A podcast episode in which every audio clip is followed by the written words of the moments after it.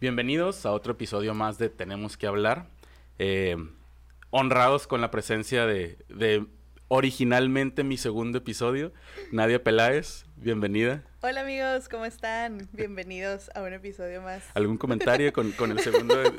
con el segundo episodio que No, sí, sí, hay, hay que aclararlo porque se vino como una medio ola de COVID que nos pegó a, todos, primero a ti, luego a mí, y luego las agendas de los emprendedores de repente son... La vida misma. La vida. o sea, uno no tiene control de todo, amigos. El, el adulting, y está bien, sí. y está bien. Está bien. Oye, este, este programa va enfocado al emprendimiento y a las áreas que están alrededor de, de, de él. Digamos que ciertamente hay una flexibilidad alrededor del emprendimiento que uno va aprendiendo poco a poco desde ser tu propio administrador, contador, de repente hasta diseñador uno le hace, ¿no? Claro. Eh, me gustaría eh, eh, empezar este, este programa preguntándote por tu formación y por qué tipo de clases te gustaban de chiquita. Ok.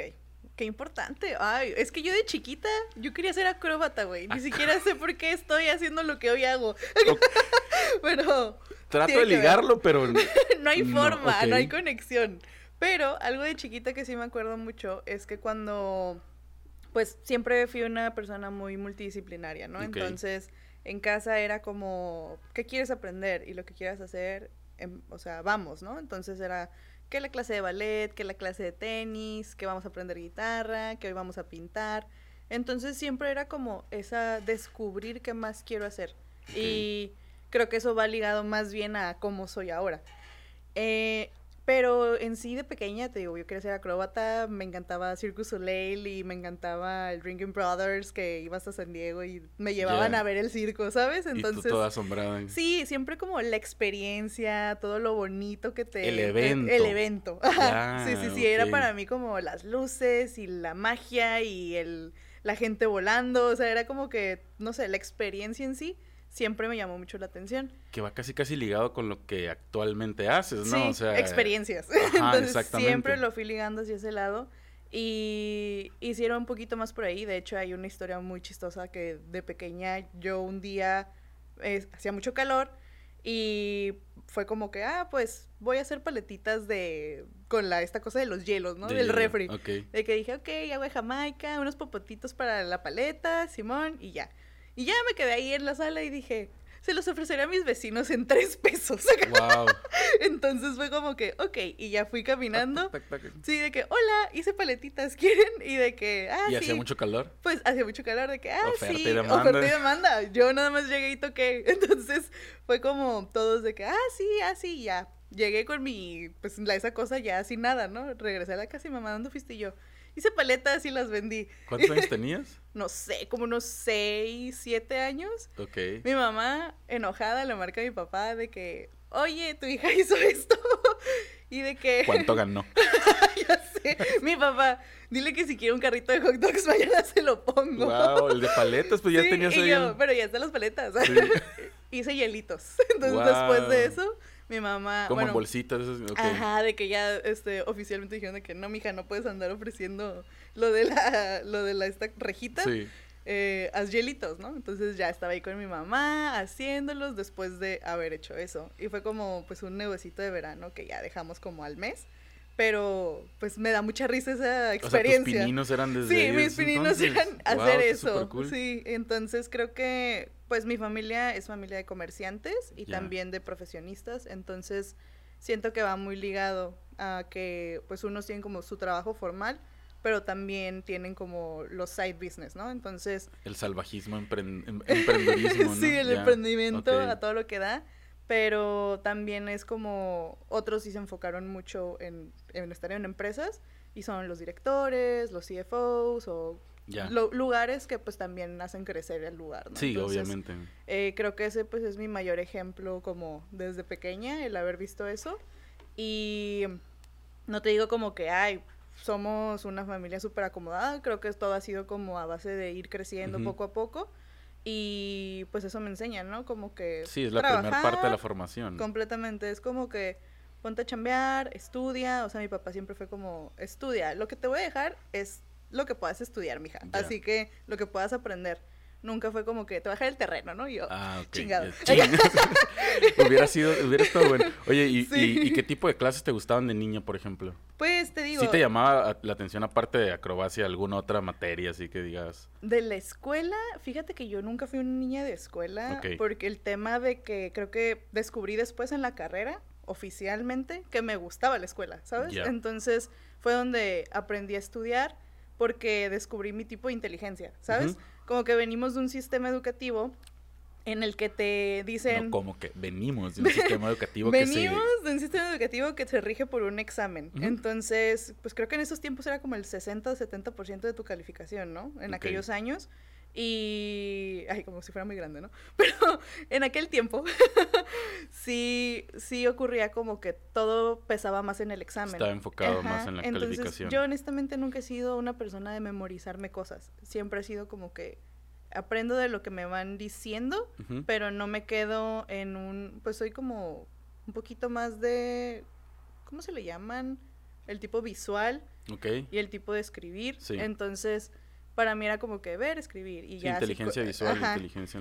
Entonces, el, el saber que tenía que memorizarme las cosas y todo eso me ponía muy nerviosa de ah. pequeña. Pero, y era horrible porque era como llegar con un 8 a tu casa, era lo peor cuando mi hermana siempre llegaba con. Ah, tenías, la competencia sana. el cuadro de honor, ¿no? Y, y de hecho siempre ha sido como que el espacio de, no manches, llegué un día con un segundo lugar y me dijeron, tráete el primero y ese me lo enseña, ¿sabes? Entonces fue como una educación de siempre ir por más, o sea, aunque no supieras cómo, pero es como dale para que aprendas de ese lado. Oye, ¿tenías incentivos, por ejemplo, por parte de tus papás si tenías cierta calificación? Pues era más como, ¿qué quieres comer hoy, no? de que podemos ir al, no sé, Burger King de aquellos tiempos, ¿no? De que, ah, pues saliste en el cuadro de honor, vamos al cine o vamos a cosillas así. No siempre, porque siempre dijeron que era mi responsabilidad hacer eso. Entonces era como, esta responsabilidad es algo bueno para ti a largo plazo, etcétera. Y hasta la universidad siento que, o sea, siempre tuve maestros muy buenos, pero creo que en la universidad fue como el detonante de saber qué es tener mentores. Entonces, ahí yo oficialmente empecé a amar la escuela. Me encantaba mi carrera, me sigue encantando y también estaba pues con maestros que ya sabes que todo el mundo siempre juzga las facultades y tal maestro y el barco y no sé qué. En UABC, en Merca, en FTIM. Y era como, creo que era de las mejores facultades administradas, se podría decir, porque pues sí teníamos todo lo necesario, sí teníamos como también un chorro de oportunidades, ya sabes, siempre había en el... Se saben vender.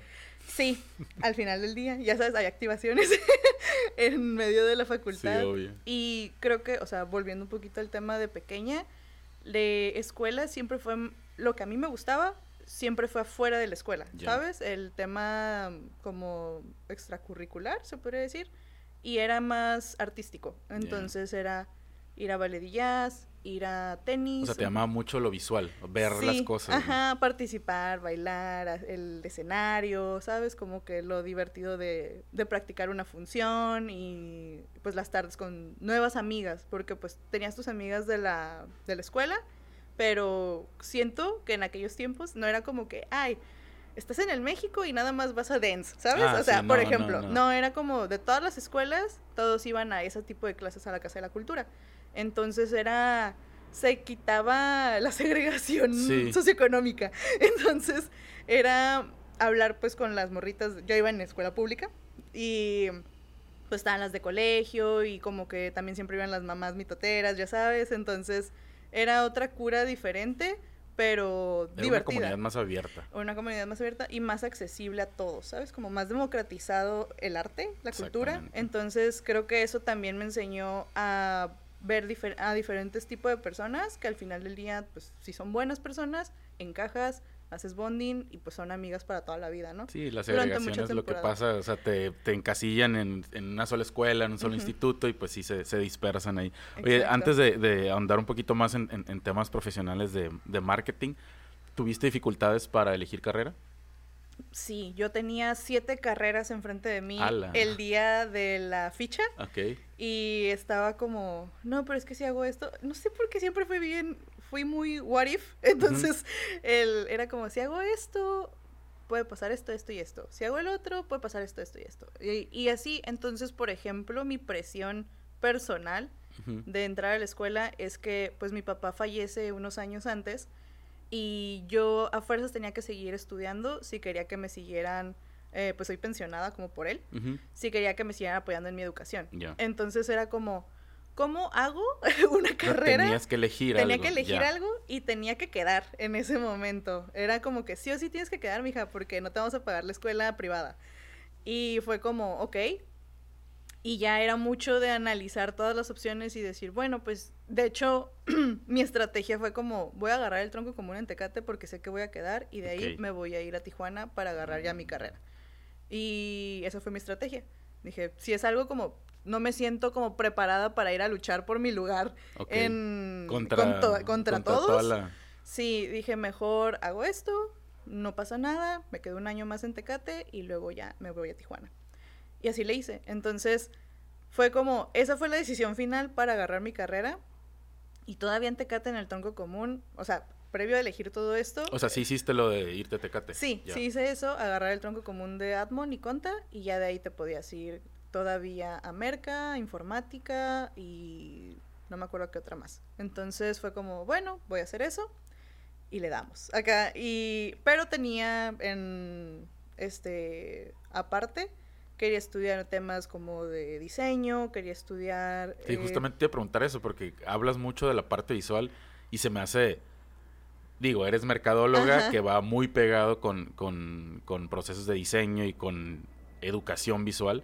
Eh, pero yo te hubiera visto más a lo mejor un lado por, no sé, arquitectura o diseño interiores o algo así. Sí, de hecho eso fue algo que hice después, ah, ¿sabes? O sea, pero dije, ok, ¿con qué empiezo para que pueda eh, diversificarme, por así decirlo. Entonces, estaba psicología, estaba comercio exterior, me acuerdo, estaba uh, ingeniería industrial, también como opción, tenía... O sea, todas como dentro del mismo rango, más o menos visual negocios, ya sabes, sí, siempre fui, nunca, jamás me vería en medicina, en enfermería, o sea, yo sé que esas carreras yo las respeto.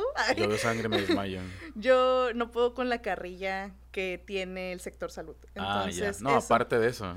no puedo con eso y con la mala paga de eso. Entonces dije, no, yo necesito, si me voy a meter eh, los trancazos de mi vida, pues quiero como ver a largo plazo algo mejor. Diversificar trancazos. Sí, diversificar trancazos. Entonces fue como, ok, pues voy a hacer tronco común en Tecate, me voy a ir a Tijuana cuando ya acabe el año y ya agarro mi carrera, ¿no? Y fue una decisión súper buena porque me quedé, me quedé súper bien para eh, estar como en temas de conta que no sabía nada, porque toda la prepa estudié para como si fuera a estudiar psicología. Ok. Esa era como mi primera. Y dije, mi primera opción. También estaba derecho. Entonces te digo, tenía como que muchas formas. Que Las comunes, ¿no? Sí, que, quería estudiar algo de todo, quería saber algo de todo. Luego entendí que cuando emprendes tienes que saber de todo. A lo mejor por eso, eso es justamente lo que estabas buscando, ¿no? Como el, sí, el, el, conocer, el expandirte, ¿no? En todo lo que, en lo que vas a necesitar durante tu vida profesional. Entonces, para mí fue como, ok, le voy a dar por ahí. Y eh, llega pues el momento, me gustó mucho estar ese primer año en Tecate porque además de que era pésima para, bueno, todavía desconocía mucho el tema de conta, eh, fue como la mejor maestra que pude tener para poder aprender sobre eso, ¿sabes? Y creo que y fueron también matemáticas financieras y cosas así que no tenía ni idea porque yo iba a lógica para la toma de las decisiones y sociología. Entonces, las materias que te habían llamado la atención. Y ya de ahí pues me doy cuenta que existe esto, que me gusta, que sí puedo hacerlo. Y siempre fue así, ¿sabes? Como que no sé cómo se hace, pero busco a la persona que sí sabe cómo hacerlo y ya ah, aprendo de ella. Justamente te iba a preguntar de eso. Ah, antes de tomar la decisión para entrar a mercadotecnia, ¿tuviste algún, alguna mentoría? ¿Investigaste? ¿Fuiste a alguna universidad? ¿Recibiste pláticas? Fíjate que no, solamente me busqué en internet, me acuerdo, y vi como todas las ramas en las que te podías diversificar en Merca. Entonces era relaciones públicas, eventos, producción de audiovisual, eh, diseño, este, marketing digital, BTL, lo que tú quisieras. Y yo dije, esto está súper amplio, la verdad, y me gusta cada una de estas cosas, me gustaría aprenderlas, así que va, le doy por ahí. ¿En ese proceso tenías pensado algún emprendimiento o todavía no, no. volteabas a ver el emprendimiento como tal? Fíjate que yo emprendí cuando tenía 17, ajá, ese fue como mi primer emprendimiento antes de, después de las paletas de, hielo, de, los este, de, los hielitos. Eh, ya como formalmente en el 2013 hice una agencia de viajes en Tecate, se llamaba Turista. Y hasta el 2020 duró, o sea, duró casi siete años y chambeando de eso y pues yo entré a la escuela y tenía ese side business, ¿sabes? Entonces yo nunca hice trabajos de medio tiempo en algún lugar porque sabía que mi recurso estaba ahí. Hasta las prácticas que ya entré a trabajar, bueno, ya entré de practicante a una agencia, ya fue como, ok, vamos a probar el, el mundo de, pues ir a buscar carrera, ¿no? Van a ir a buscar espacio laboral. Ok, después de la carrera. Oye, hablas ciertamente un montón de estrategias que tienes previas como a, ciertas acciones o ejecuciones. Es cierto. ¿De dónde, ¿de dónde crees que venga esa, esa, esa habilidad estratégica? It's a trauma. It's a trauma. O sea, porque viene como desde el, O sea, yo veo a la, a la niña esta que decidió hacer las paletas pensando en o sea, algo estabas buscando, ¿no? Algo estabas planeando. O sea, ese dinero lo usaste para comprarte algo. O sea, ¿de dónde viene esa habilidad para planear? Creo que eh, viene... Yo antes de, de, que pasara, por ejemplo, el fallecimiento de mi papá, siempre pues ellos se hicieron cargo, ¿no? O sea, ya sabes, papás que te dan lo que pueden, pero jamás te falta nada. Entonces, vengo de, de estar viviendo eso. Mi papá fallece y pues mi mamá se queda a cargo de cuatro niños, ¿sabes? Y fue como ese proceso de entender que ya no te iban a pagar todas las clases de ballet, todas las clases de pintura, todas las clases que tú querías. Entonces llega un punto en el que me desespero porque pues ya no hacía nada en las tardes y dije, bueno, si empiezo a vender, empecé a vender dulces en la prepa.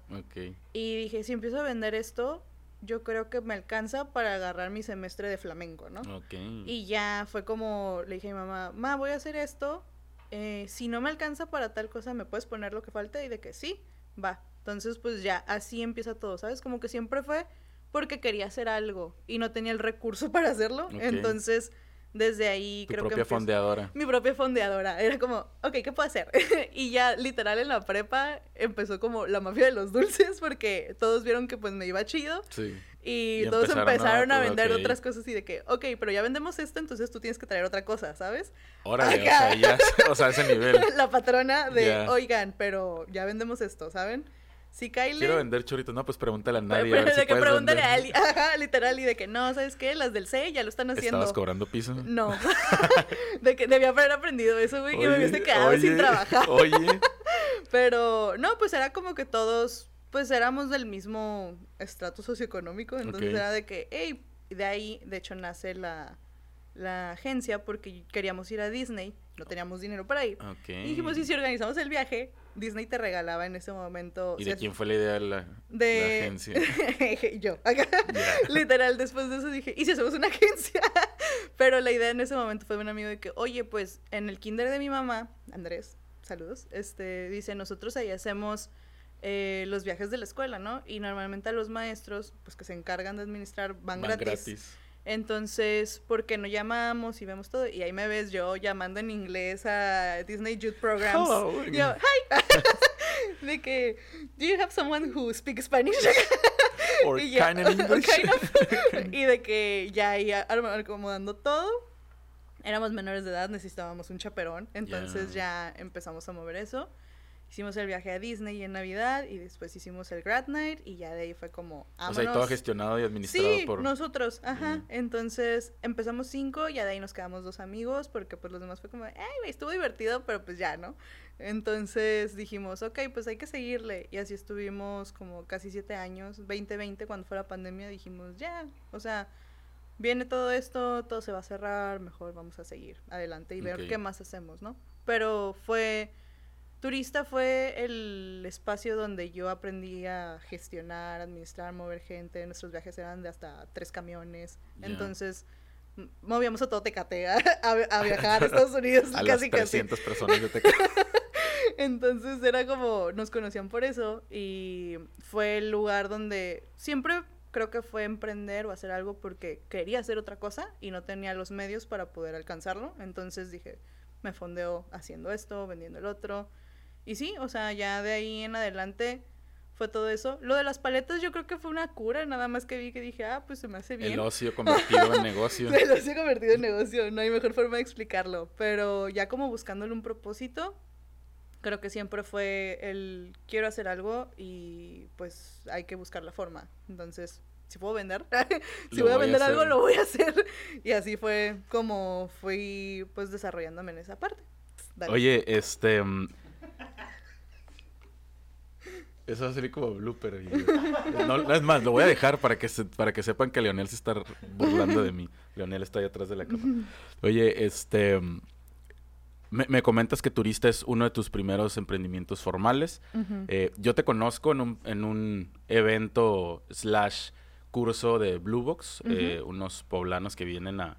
¿Sí son poblanos? No, michoacanos, Que, vienen, que vienen a, a, darnos bastante información alrededor del emprendimiento y los, y, los ventures que hay acá en Tijuana. Eh, y te conozco con, en ese entonces, La Independiente.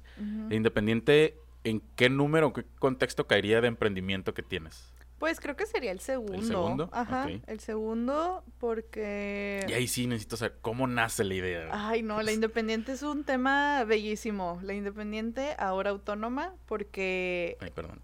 Ah, sí, ok. Fabuloso. Bueno, la independiente, ahora autónoma, va de la mano con todo el tema de estar pues vivir y crecer en Tecate, ¿no? Entonces, en Tecate lo más emblemático pues es la cerveza. Entonces, venimos de un lugar en el que... O sea, Tecate es un lugar, no es la pura cerveza. Mm, así es, para los que no sabían. Tenemos un lugar que se llama Tecate, es Pueblo Mágico Pueblo ahora. Mágico. Y se come delicioso, se, se vive súper tranquilo. Bueno, Ahorita no tanto, pero... Ahorita en México, ese no, es, ese no es el tema, hablamos de emprendimiento. Sí, completamente, no nos vamos a desviar. Tecate. Tecate.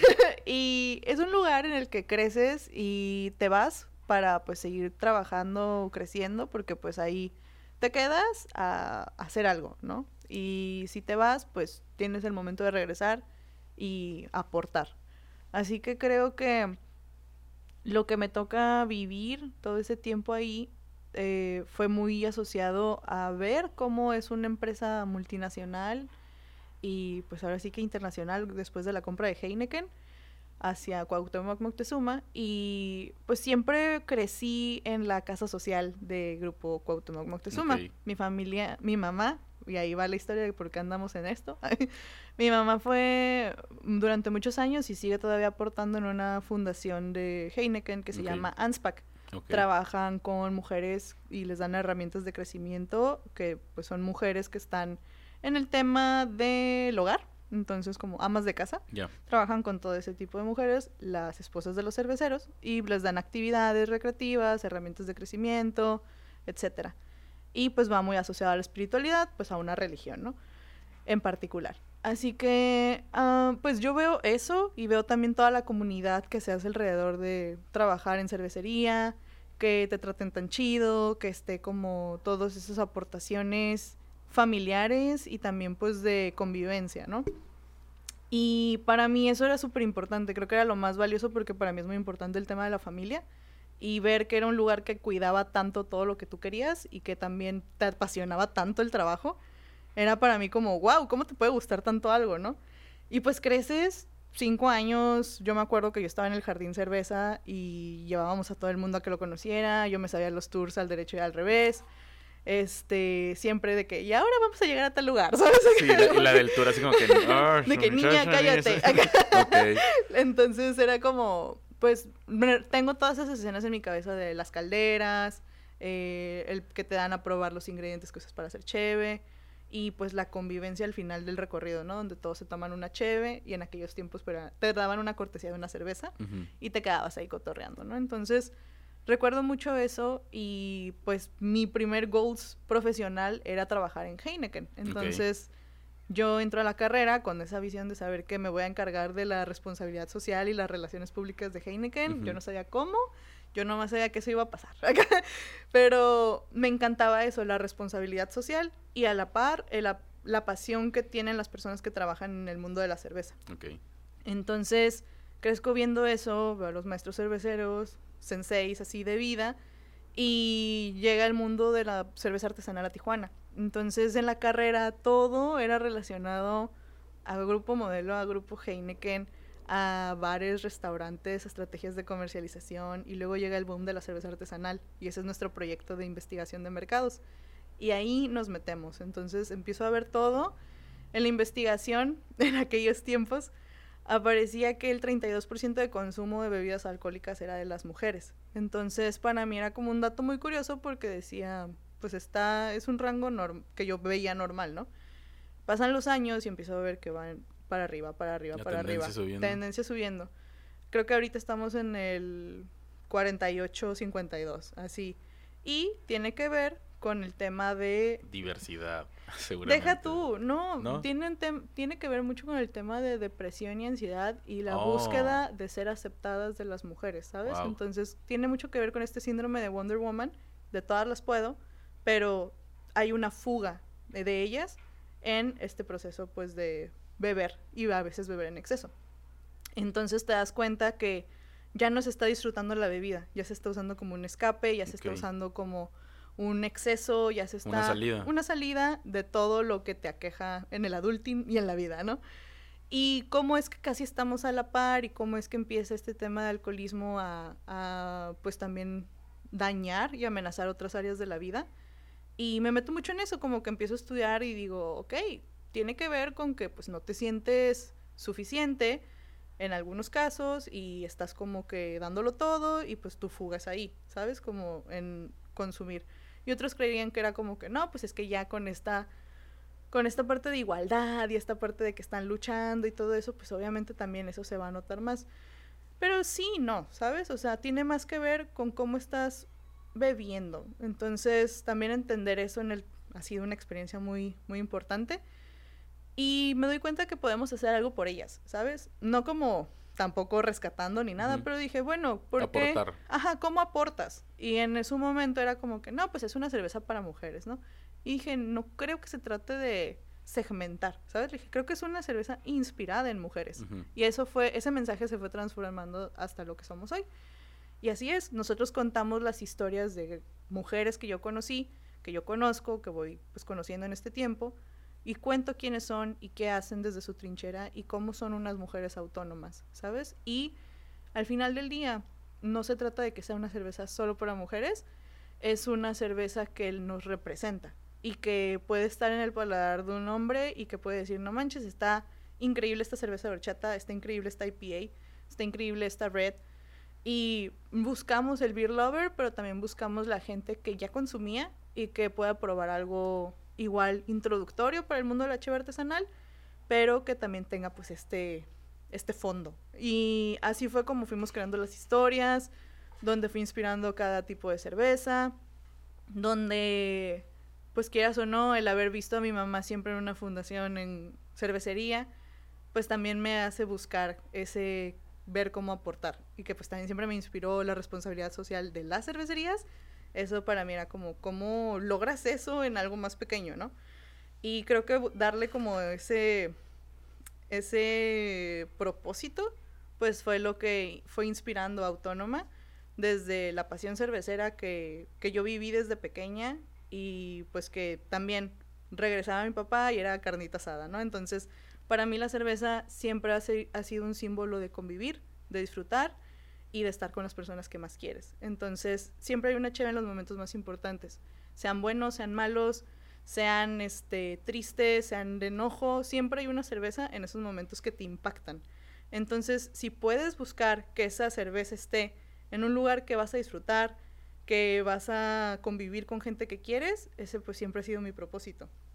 Y de hecho se va muy de la mano a que la mayoría de nuestros clientes siempre han sido restaurantes. Más allá del bar y del exceso y del desmadre, sí se puede. Con medida, ¿no? sí, solo creo que me gusta más la experiencia de saber que estás rodeado de gente que quieres, que estás en una buena plática, que estás disfrutando lo que te estás tomando porque estás con la persona que te importa, ¿no? Con una persona que te importa y o con un grupo de amigos y creo que ese es el el momento más padre para disfrutar una cheve, así que siempre lo hemos orillado un poquito más hacia ese lado. Y pues ahí va, o sea, venimos, de hecho ahorita estamos parada la producción, volvimos a retomar, porque fueron meses pues también muy caóticos, todo, no todo en el emprendimiento es para arriba, a veces te das un madrazo muy grande. Hay que saber esperar también y ser paciente. Sí, y pues te quieres comer el mundo y quieres esto y quieres el otro y tienes expectativas muy altas porque eso deberías estar haciendo ya.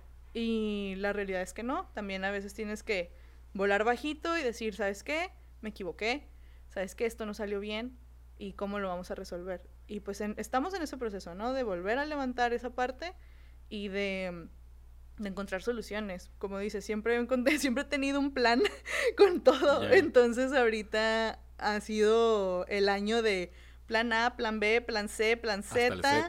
Así. Hasta, uno, dos, tres. Sí, uno, dos, tres, infinito, así.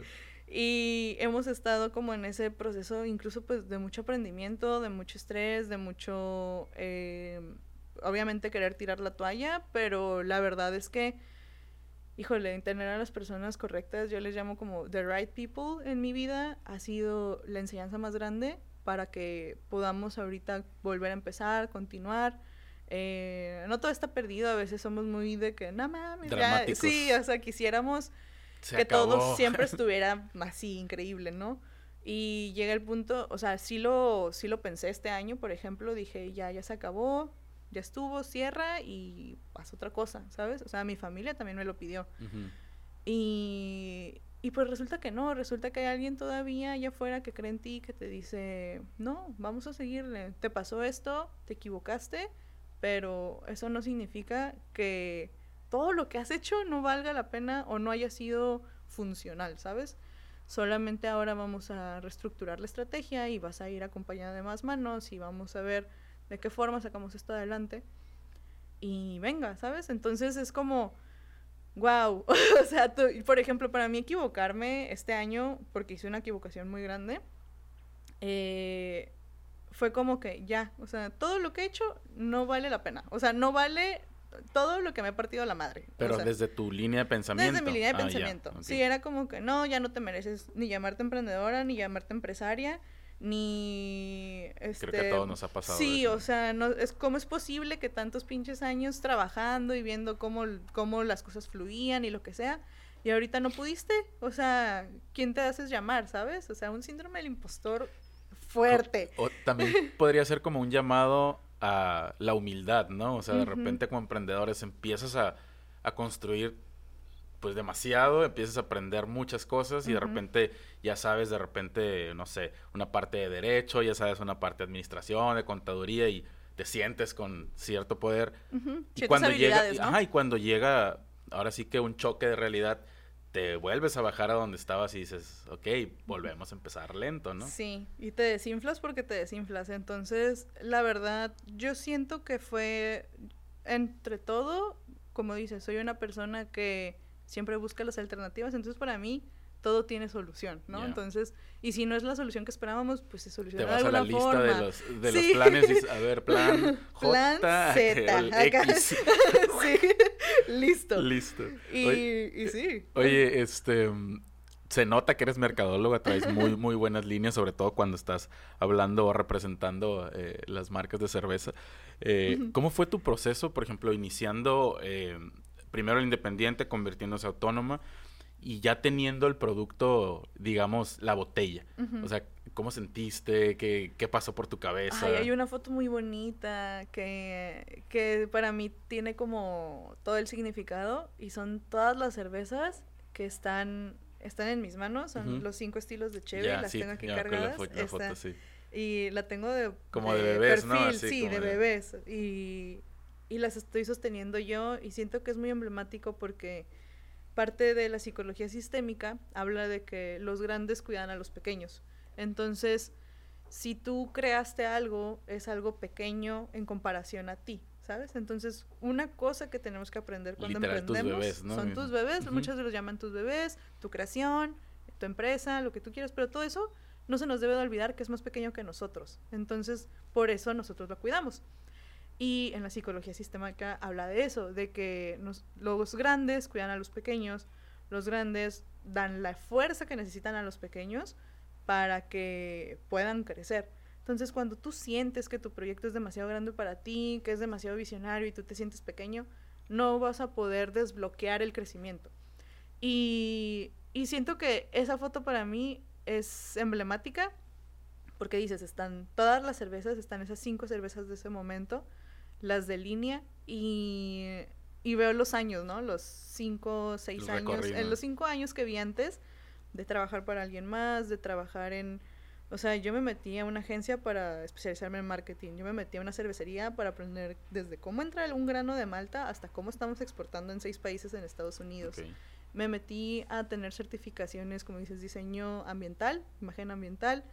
Y este, y siempre ha sido como, ok, finanzas para no financieros, eh, cuenta para no contadores, eh, aprender sobre la experiencia gastronómica, irte a los eventos, hacer relaciones y todo eso que pues te lleva a ser multidisciplinario en tu, en tu proceso, en tu empresa y de la mano pues conocer a las personas que aunque tú no te quedes haciéndolo ya sabes que alguien más lo va a hacer. Ajá, y, y eso pues para mí era como el ver esa creación hecha y saber que había tantas manos alrededor, porque incluso para crear la marca estuvimos como siete personas involucradas, ya en esta rebranding de autónoma. Y verlo listo, verlo hecho, saber que está enfrente de mí, saber que pues me toca a mí cuidarlo, es pues un arma de doble fila, ¿no? Porque cuando vas bien dices, ok, aquí va el chiquito, aquí va el chiquito, aquí y está. Cuando empieza a llorar. Y cuando se descalabra, dices, en la madre, soy la peor mamá del mundo, güey. Entonces, siento que se es me rompió una botella de cerveza, ¿no? Algo así, ok. Ándale. Entonces es como, dije, no, pues, uh, sigo, sigue estando a mi cuidado. Sé que no sé, es muy diferente ser papá, ¿no? Pero no, no tengo la fortuna de serlo, pero también sé que es una responsabilidad y un cuestionarte todo el tiempo. Y siento que para mí el adoptar negocios o el crear negocios ha sido precisamente el pensar, lo estoy haciendo bien, cómo lo puedo hacer mejor, qué hace falta, dónde nos estamos dónde me equivoqué, dónde voy a reparar eso, cómo lo vamos a hacer y pues darle, ¿sabes? Entonces, hace creo que ahí es donde pues ves el producto y dices, no manches, o sea, aquí está. Pero también a veces se te olvida, como todo el, todo lo que, todo lo valioso que es. Entonces dices, no, pues ya hay que tirarlo todavía, ya hay que seguir adelante, me meto en una empresa y pues yo sé que mi experiencia va a ser de valor en algún lugar, así que pues va, ¿sabes? Y a veces ni pensaba eso, era como que, no manches, hice siete años, seis años de trabajar por mi cuenta y ahora es como que, hola, hola, señor Godinato, me uno a usted. Y no está mal, pero te, te duele saber como que a lo mejor toca hacer eso, a lo mejor toca hacer otra cosa. Y sabes que pues la opción siempre va a ser como seguir trabajando de la forma en la que tú quieras. Sí, las habilidades que tienes puedes quedar en cualquier lugar. Yo mismo le he pensado que a veces como que ay, está yendo mal el proyecto, no está yendo como uno quiere, y yo, pues de repente, o sea, no tengo por qué pasar por esto porque tengo las habilidades para estar en cualquier dirección de cualquier empresa, bien pagado, sin sufrirle, pero lo dices, esa empresa no la creí yo, o sea, esa empresa no es mía, o sea, esa empresa es trabajar para alguien más. Y ahí es cuando, como que de nuevo el, el, baño humilde de decir, pues ni modo, echarle los kilos y en cuanto agarras el, ¿qué te puedo decir? El cincel y el y la piedra para darle otra vez a la escultura, pues ya empiezas a agarrarle otra vez amor a esa parte, ¿no? Sí, y fíjate que también este tiempo a mí me ha enseñado, como dices, sí te da mucha humildad, sí te desinfla. Y, y al menos hoy yo ya no pienso en de que, ah, ya no es mi empresa, ¿cómo? ¿Sabes? Porque precisamente uno de, mis negocios, mi side business, que fui de llevando de la mano con Autónoma, es una agencia de negocios. O sea, te damos consultoría mi área es el marketing, entonces, pero pues damos consultoría eh, jurídica, también el tema fiscal, contabilidad, finanzas, capital, bueno, cómo recaudar capital, etcétera. Se llama Prosper 9. Y ahí, pues obviamente quieres que a la persona que te contrate le vaya bien, ¿no? Y, y no te fijas en, ah, no es mi empresa. Es, te fijas más bien en, quiero que esta empresa represente las habilidades que tengo. Entonces, ver que ya sacó su brooch para eh, vender sus franquicias, ver que ya le compraron tres franquicias, ver que ya está registrado, que ya está, que lo que necesitaba hacer desde el principio ya lo acomodó. Este, que son un montón de cosas. Sí, y que la neta nadie te explica. Entonces, y quieras o no, es una habilidad que tú vas adquiriendo de que, ok, se me ocurrió esto, ok, lo mando a registrar, eh, vamos a hacer este diseño, vamos a hacer esto, vamos a hacer el otro. Eh, ya le hablé a tal persona, ya quedó el evento, ya este es el lanzamiento, ¿sabes? O sea, como que ya, ya te saben los pasos y eso compartirlo con personas que dicen, oye, es que cómo le hago, etc. Eh, pues es como que, pues, caíle una asesoría. La, nani de las, de las nuevas marcas. Sí, casi que, básicamente de que, oye, ¿cómo ves esto? Oye, me mandan de que, ¿cómo lo ves? No, pues sí, quita el equipo en la cara. Ah, ok, va. Entonces, siempre he tenido como esa apertura porque, pues, mm, creo que funciona, ¿no? Y, y, por ejemplo, ¿qué diferencia ves entre alguien que tú estás asesorando y la Nadia que nadie asesoraba, por ejemplo? Fíjate que yo soy muy afortunada de haber tenido siempre the right people, ¿sabes? O sea, me he acercado a mentores. mentorías en todo este proceso? Porque, pues, o sea, siendo muy honesta, yo nunca me sentí capaz de saberlo todo, entonces buscaba a las personas que sabía que iban a saber. das en el clavo de algo muy importante que aparte de, de, de ser o estar a la par de mentores, Ah, hablas de una comunidad siempre, o sea, en todas las, eh, las respuestas que has dado, en todo lo que hemos platicado, siempre alrededor y aparte de que nos conocemos, traes una comunidad muy fuerte. Antes de andar en, en, en, todo lo que te da una comunidad, quisiera irme un poquito primero al personal branding y cómo lo manejas, lo desarrollas y cómo fue que te diste cuenta que era necesario. Ok, pues de esta parte de, de, saber que hay mentores, creo que ellos mismos te van enseñando el cómo sí y el cómo no. Entonces, eh, lo que tú, siempre que elijas tener un mentor, tienes que saber que no todo lo que te dice es una verdad absoluta, pero tú tomas lo que a ti te va sirviendo. Entonces, para mí fue como, ok, te creo en esto, pero voy a hacer esto de esta forma a ver cómo me sale. Entonces, y, luego ya ves como que, y luego ya ves como que, ah, no, sí tenía razón. Era por el otro lado. plan Z. Entonces, era como, ok. Y, pero pues, quieras o no, sigue siendo muy intuitivo lo que vayas a hacer. Y, y tenías que pasar por esa experiencia para que aprendieras, que no te contaran en cabeza ajena y que pues así en tu rebeldía vieras cómo resolverlo. Así que de eso se trata siempre, hacerte responsable de lo que te salió y lo que no te salió bien. Entonces, eh, fuera de, creo que mi personal branding es, este, no siento que sea tan grande como en redes, pero pero personas como ajenas a... Está bien planeado y está bien, eh, tienes estrategia, eso es a lo que me refiero. Sí, sí, entonces es como, yo sé que que las personas a mi alrededor, nunca le he puesto como una barrera a alguien, siempre escucho, eh, hay personas, llegó a haber momentos, esta es una gran historia, una fan que era fan de lo que hacía, después me fue a rayar el carro, entonces es como, eh, o sea, tienes como esa apertura hacia la gente, pero también tienes que entender como, ah, puntos claves de dónde tener cuidado. La gente está muy loca. Real. Entonces, eh, te vas, vas entendiendo que pues puedes abrir el espacio a todas las personas, pero también vas a cerrarlo cuando tengas que hacerlo. Y al menos con las personas que yo conozco, siempre he tenido como un, pues un instinto, un, bueno, una intuición. Educación. Ajá. De, de, ah, ok, mira, esta persona anda en lo mismo que yo, sé que podemos hacer algo juntos. O sea, por ejemplo, contigo tenía un chorro que no te veía y fue como que, oye, vamos a grabar. yo, claro, ¿sabes? Porque es como una persona que conociste en un ambiente donde sabes que es para sumar. Entonces creo que también estoy en muchos ambientes que se busca ese sumar en los demás. Eh, si tú creces, crecen los demás, si los demás crecen, creces tú también. Entonces eso a mí me da mucho gusto. Creo que Tijuana hasta cierto punto es un lugar no tan grande que nos permite saber quién está haciendo qué cosa y a quién le puedes hablar cuando necesites algo. O sea, me acuerdo, no sé, con Tony, ¿no?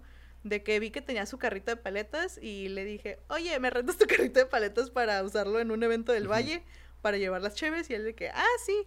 Y ya lo vinileamos, ya le no, quitamos luego le preguntaste al güey que le dice todo que sí. Saludos al Tony. Saludos. Entonces fue como que, ah, sí, caíle por él. Y ya.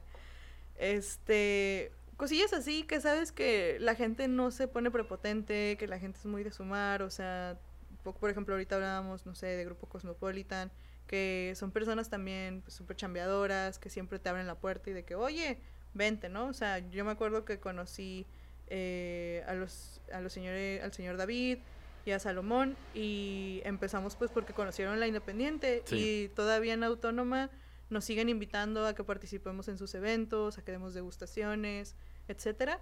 Y pues se quedan esas relaciones de valor que sabes que son personas chambeadoras, que quieren pues también algo bueno para Tijuana y que te quieren hacer parte de ese algo bueno para Tijuana, ¿sabes? Y que quieren mostrarte, no sé, el último evento, por ejemplo, que hicimos juntos fue una degustación para los eh, para la gente que se estaba involucrando en un nuevo proyecto, ¿no? Y que pues te tomen como una representación de cerveza artesanal, somos de Tijuana, somos esto, y que te lleven a ti y dices, ah, qué, qué buen detalle, ¿sabes? Que te contemplen. Y creo que pues también se trata no nada más de esas como esas figuras públicas, sino del equipo que te conoce y que dice, ah, sí, háblale, ¿sabes? De que, oye, nosotros lo gestionamos, etcétera. Y también, por ejemplo, con pues con otras con otras personas, ¿no? Como mentores que, ah, sí, háblale para tal cosa. Oye, te mandé tal cliente, ¿no? O te va a hablar tal persona.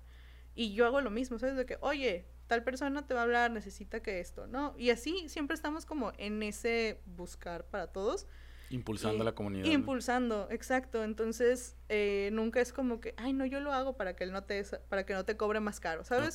Siempre es como que, ¿sabes que La neta yo no lo sé hacer, pero tengo a alguien que sí, déjame, le hablo y lo revisamos juntos, ¿no? Y ya es de que, oye, tengo tal cliente. Ah, sí, yo me encargo. Y no sé, te doy el 10%. Ah, ok, va, ¿sabes? Pero de todas formas ya estabas ah, como nada más refiriéndolo. Ya. Y, y, a veces hay esas oportunidades de que pues los dos ganemos, a veces nada más referido, pero sabes que pues hay alguien ahí que te contempla y tú lo contemplas para otra cosa, ¿no? Entonces como que siempre va esa cadenita de favores entre todos. Y me he encargado de que mi comunidad, como dices, o sea, bueno, mi personal branding siempre vaya a esa parte. Creo que autónoma es el espacio donde puedo trabajar con muchas mujeres, con muchas personas, eh, bueno, con mujeres, pero con grandes historias, ¿no? Inspiradoras, trabajadoras, eh, en lo que estén haciendo. Y ellas me han dado como que esta comunidad segura, o sea, me han enseñado esta parte de sororidad muy fuertemente. Eh, tanto las que pusimos ahorita a, este, bueno, que hicimos una colección nueva de cerveza de mujeres autónomas, el hablar con cada una de ellas, el saber que pues les, les gusta lo que estamos haciendo, que se suman. Eh, siempre lo he llevado muy a, estoy haciendo esto y te quiero hacer parte, ¿sabes? Entonces ese podría ser mi personal branding. Y ya con la parte de, por ejemplo, Prosper, ya es más de negocios, de oye, esto y el otro, las colaboraciones. Pero sigue, o sea, sigue englobándolo dentro de, digamos, una misma comunidad, ¿no? O sea, el Prosper es para profesionalmente ayudarle a alguien en lugar de, darle como un consejo así como de amigos. Exacto. Y pues ahí ya hay servicios más estructurados, creación de marcas, este, llevamos pues todo tu proceso de creación de marca, creamos del plan A al plan Z. Del plan A al plan Z. no, y créeme, o sea, a veces tengo como esas esas llamadas de, "Oye, me pasó tal cosa, no sé qué", y te vuelves hasta en cierto punto me acuerdo que La psicóloga. Sí, sí te vuelves ese tipo de persona de confianza que no sé por qué. Pero es como que llegan también emprendedores, empresarios y no, pues es que sí va a ser esto, pero me estoy divorciando, ¿no? Y tal cosa. Y empiezan a hablar de todo eso y ya los escuchas, dices, ok, eh, ¿qué te parece si en vez de hacer todo esto, hacemos esto? Para que también pues, tu situación no tanta carga ajá tu situación pues que vaya por o sea es una cosa básicamente de empatía también ¿no? claro y saber como hasta dónde yo tampoco te voy a tronar sabes en el de ok, entiendo que estás pasando por esta situación te parece que hagamos este plan o este plan entonces ya vamos ajustando en el camino. Y, y pues también no todo es como quisiéramos que fuera pero también aprendo mucho de eso y me, doy cuenta que se trata mucho de solucionar. También como soy una persona muy resolutiva, entonces obviamente me cansa mucho ser así. Sí. Pero... Y siempre estás pensando, ¿no? sí, o sea, más allá de que siempre del plan A al, plan, Z. Así se va a llamar, del plan A al plan sí, Z. Sí, ese es el nombre oficial de esto. Eh, Pero sí, sí busco eso y cuando alguien me habla también como en, en esta marca personal, ¿no? De que me mandan un mensaje o lo que sea, de que, ¿qué situación estás pasando? No, pues es esto. Pero también esto, pero también esto. Yo, ok, primero vas a agarrar terapia y te voy a mandar con tales personas. Acá de que, Mainet. Y luego dije, va, después de aquí, ya conmigo vas a estar trabajando esto. ¿Te parece bien? Simón, ok, entonces vamos a darle esta forma. Y hago propuestas, ¿no? propuestas de trabajo, también desarrollamos departamentos de marketing, este, y hacemos como cosillas así que, que pues no dejo de lado mi carrera, ¿sabes? Creo que mi personal branding también va de eso, de que... No, va súper pegadísimo. Sí, o sea, esto, esto hago, pero lo he desarrollado en marcas. Todo eso. sí, y, y fíjate que últimamente tenía como que eso de que no sé, volteas a ver tu semblanza y dices, oh, qué padre que he podido hacer esto, pero ¿dónde lo estoy aplicando, sabes? O sea, ¿dónde le estoy dando ese enfoque para que realmente sume, ¿sabes? Ay, sorry. para que realmente sume lo que ya sé hacer. y pues estoy en ese camino, en ese proceso de ir diversificando lo que voy aprendiendo en que sí pueda aportar a alguien más, ¿no? Porque pues el conocimiento en ti te lo puedes quedar, pero si no está haciendo crecer algo allá afuera, no lo estás compartiendo, no lo estás compartiendo pues creo que de nada no suma, ¿sabes? Entonces de nada sirve encerrar un vino que nadie va a probar. Exacto. Pues, así mismo es con el conocimiento. Diseño y mercadotecnia. Oye, eh, ¿qué, ¿qué, opinas o cuál es tu opinión más bien de que ahora el emprendimiento se esté profesionalizando? Literal, ya hay carreras que hacen emprendedores. Pues está increíble. Creo que eso más bien debería estar en todas las carreras para que sepan cómo monetizar sus talentos, ¿sabes? Porque la primera pregunta que te haces allá afuera es como, ¿cuánto voy a cobrar? Entonces, seas médico, seas arquitecto, seas ingeniero, o sea, tienes una noción de cuánto te va a pagar una empresa en ese lugar pero no tienes idea de cuánto vas a vender tus servicios como profesionista. Que no es lo mismo. Diferente. Entonces es una brecha enorme. Un tabulador muy diferente. Sí, y que también tiene otros riesgos ser profesionista, ¿no? O sea, alguien que te está eh, desarrollando el proyecto por fuera a estar solamente en una empresa. Entonces creo que el que profesionalicen eso está increíble. Al final del día, toda la escuela está en la calle, honestamente siento yo. Pero el saber que tienes pininos más exactos de lo que vas a encontrar allá afuera, eso está súper valioso. Me encantaría que no fuera solamente... Eh, recuerdo mucho que una mentora en, algún momento, Dania, me dijo como, emprender es lo mejor que puedes hacer estés en donde, o sea, seas la carrera que seas, eh, es como una experiencia de vida. Así como irte a la playa mm, de la nada. Hacer la ayahuasca. bueno, eso ya es más, más deep. Pero, o sea, hacer algo que te mueva, este, es así emprender, ¿no? O sea, así lo puedes tomar.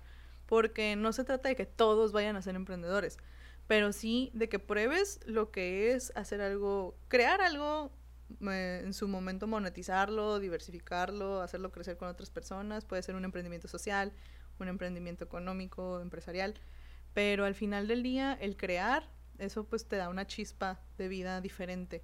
Y ves también todo, así estés trabajando en una empresa, también diferente. Entonces... Yo lo veo como si entraras a un buffet y estuvieran todas las profesiones y pudieras probar un poquito de esa de a cada una y al final decidirte realmente por cuál, porque la realidad de las cosas es que tocas un montón de profesiones, hasta tienes que inventar, inventar profesiones nuevas para estar, digamos, en la línea del emprendimiento, ¿no? Sí, y pues siempre es, un, es un aprendizaje continuo, completamente estar en esto, pero pues también lo puedes ver como un estilo de vida y lo puedes acercar a, a lo que tú quieras que sea. Es como Barbie, de que puede ser lo que quiera hacer. Entonces, es, es, es, más como por ahí, ¿no? Y, y la verdad me da gusto que se profesionalice, no tanto en un solo espacio de que, ah, si quieres ser emprendedor, toma esto, ¿sabes? Sino en todas las profesiones creo que sería todavía un impacto social increíble desde ahí. Hablas de un punto muy importante ahorita que comentábamos lo de Prosper, que cuando te llega un cliente atorado, se puede decir, emocional o mentalmente, tú dices, ve a terapia. Eh, y algo que yo comparto bastante es eh, la salud mental en el emprendedor. O sea, es base, digo, para mí es algo que ha sido muy notorio cuando veo, platico con emprendedores que tienen ciertas, eh, digamos, emergencias emocionales, se ve mermado muy canijo eh, el desarrollo de su emprendimiento. Eh, ¿Cuál es tu proceso para mantener tu salud mental, para eh, darle prioridad y darle mejor continuidad a tu emprendimiento?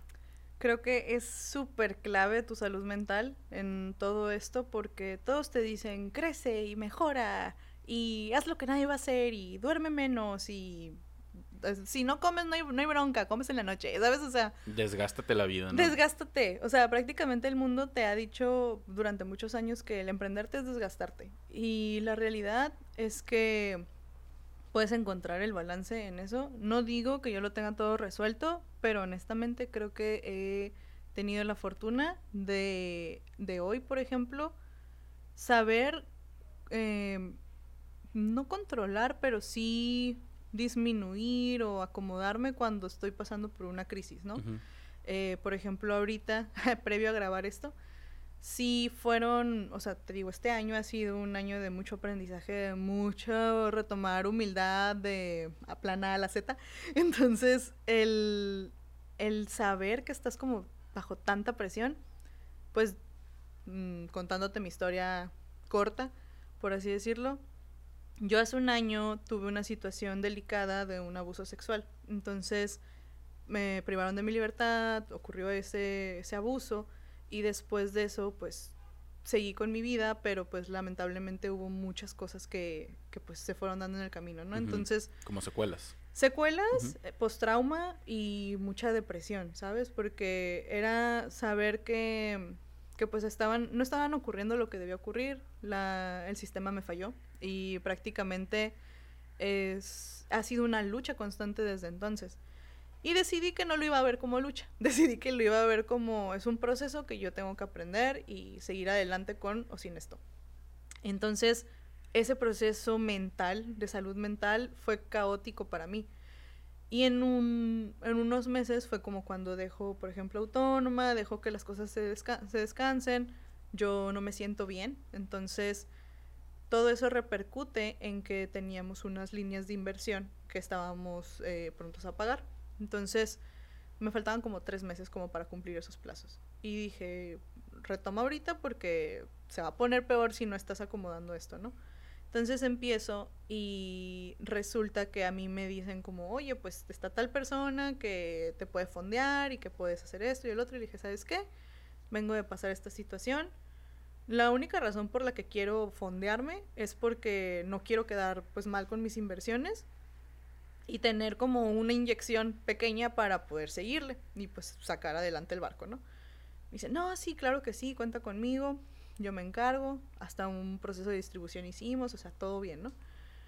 Y y empieza como que toda esa parte en la que no empiezas a ver el resultado, pero tú ya invertiste, tú ya metiste, tú ya hiciste lo que te tocaba hacer, ¿no? Se pone lento y yo, oye, ¿qué onda? No, que pues esto. Y empezaron a pasar una serie de cosas que, que parecía película. O sea, era una película de, no, pues que me boletinearon tu inversión. No, pues que está en Estados Unidos y hay que cruzarla. No, pues es que mil cosas que yo dije, a ver, o sea, hicimos este proceso desde hace tanto tiempo, tú me dijiste que en 25 días, ya van tres meses, ¿sabes? Y entonces como así, nueve meses así estuvimos. Me dejaron de contestar la semana pasada. Y fue como que una bolita de nieve que empecé a trabajar, que empecé a decir, ok, por eso son mis planes de la A a la Z. Vendí una parte de autónoma, tengo una nueva socia, eh, empiezo a ver pues también la oportunidad de diversificar, de ver cómo vamos a empezar a hacer, em, a hacer otras cosas y todo, ¿no? Entonces, era tanta la presión, tanto de inversionistas que estaban molestos por lo que había pasado, de pues mi molestia personal de, oye, estoy haciendo todo lo que me toca y qué pedo, no hay resultado. Y también pues obviamente de la mano llevar este caso que pues traía la secuela, ¿no? Entonces, todos pasamos por diferentes cosas, no digo que esta sea como la historia de todos, pero sé que todos traen algo que están trabajando, ¿sabes? O sea, todos traen su, su saquito de arena. Y ese fue el mío durante todo este tiempo. Y estuve, o sea, eran crisis así de pánico, de, de que tenía terapia dos veces a la semana, lunes y viernes, para empezar semana y para cerrar semana.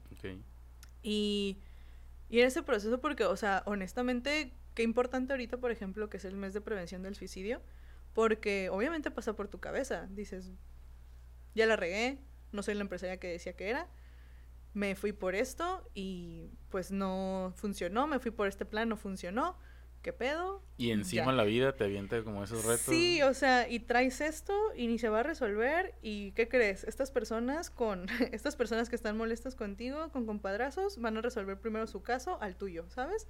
Entonces empieza a haber un discurso mental dentro de ti que te dice la única salida es irte a no despertar, güey. O sea, ya no despiertes. Y, y no, ¿sabes? O sea, ¿cómo llegas a ese punto? Y te das cuenta de que, ¿sabes qué? Rescátate. O sea, yo sé que tú, pues sí, honestamente yo me puse en la situación en la que estoy hoy en día, atravesando, moviendo, siguiendo adelante, ¿no?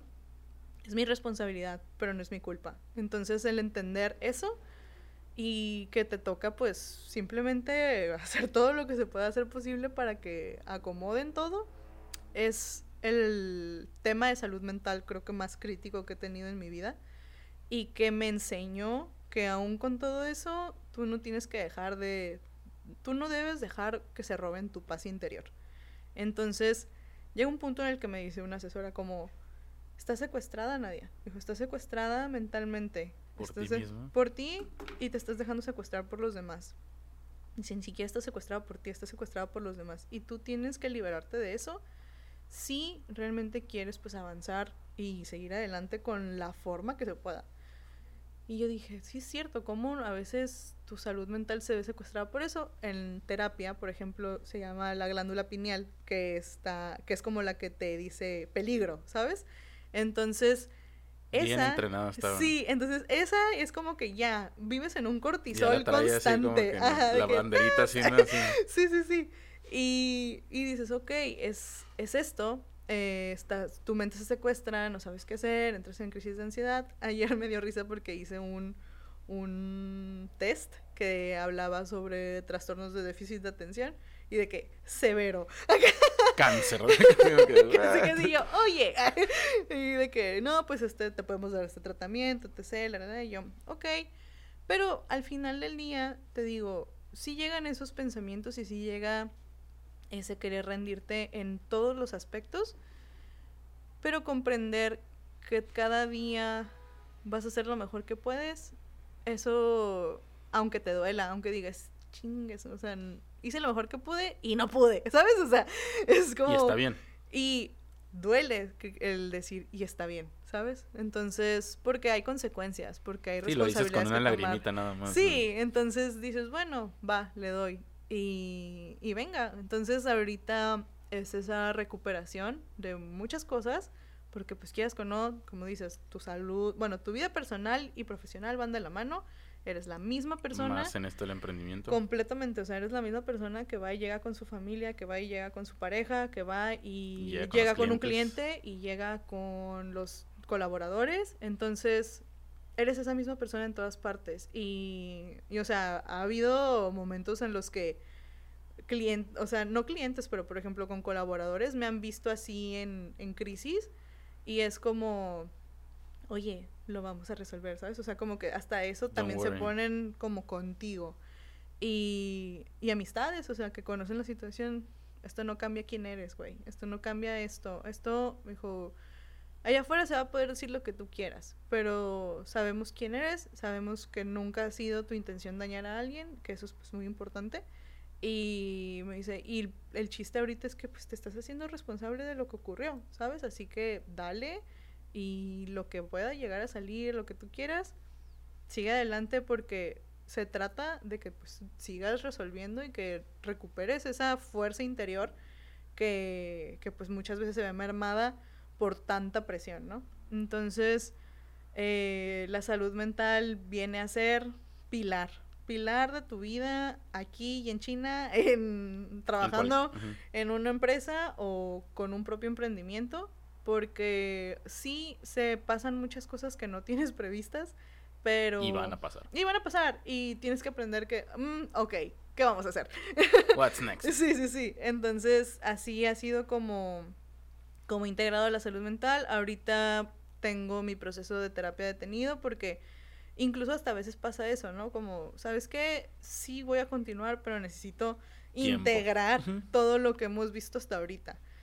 Y... Dosificarlo, ¿no? Sí, sí, sí, acomodarlo. Y creo que pues también te dan, precisamente la terapia te da las herramientas para que cuando pues no puedas hablarle de emergencia a alguien o lo que tú quieras, tú ya sabes cómo autorregularte. Entonces, ayer en la noche me pasó, ¿no? Como de la nada empecé a sentir... Eh, ya había cenado, pero tenía mucha taquicardia. Entonces, porque estaba como teniendo que mandar correos y cosas. Y dije, ¿sabes qué? Abrí la puerta de mi depa, agarré aire y... Pero yo ya me sentía como mareada. Ajá, mareada. Y dije, oh, oh. Acá dije, este es un ataque de pánico. A ver. y de que nada más me senté. Pasó uno. Empecé a respirar, ok, respiraciones, esto, el otro. Cierra los ojos. ya empiezas como que a, pues, agarrar tus herramientas, ¿no? dije, le hablo a Pati, Pati es mi terapeuta, y dije, no, yo creo que ahorita es con eso. Sí puedo. Sí, ajá, sí puedo.